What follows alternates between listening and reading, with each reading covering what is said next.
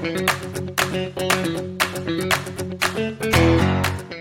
ッドニュースレディオナビゲーターのしゅんです。この番組はグッドなスポット、もの、ことをご紹介する好奇心くすぐり情報番組です。今回はレターをいただきました。ありがとうございます。しゅんさんこんにちは。渋谷のおすすめランチベスト3を教えてくださいということでありがとうございます。私はあの実はそんなに渋谷に詳しくないのでそのラインナップかよと思われるかもしれませんがぜひ聞いてくださいまず第3位はですねえ渋谷ヒカリエ8階にあります D47 食堂ですこちら、えっと、全面ですね、こうガラス張りになっているあの店内設計になっていて、かなり開放感あふれるえところになってます。で、席の間隔がこう空いているので、えっと、落ち着いてご飯食べれるというのと、D47 というのは47都道府県のご当地もの、ご当地グルメをこう取り寄せて、それを食材提供しているところなんですね。なので、なんかご当地食材を味わえる、まあ、定食が主なメニューとして出てるので、メニュー数はそんな多くないんですけど、そのあたり結構おすすめかなと思ってます。で、第2位はですね、渋谷スクランブルスクエアのレストラン街です。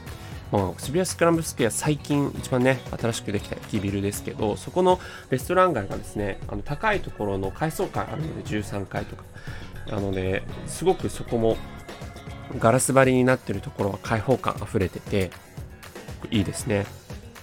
で、私がこの間食べたのは、ラ・コキーナ・セルベセルベセリアという、えー、スパニッシュ料理の、ね、お店なんですけど、ここすごい美味しかったですね。ランチもやっていますので、まあ、その日の気分に合わせてね、別にスペイン料理じゃなくても、えーと、中華とかお好み焼き屋とか和食とかいろいろありますので、そのあたりお楽しみいただければと思います。そして最後、第1位ですね。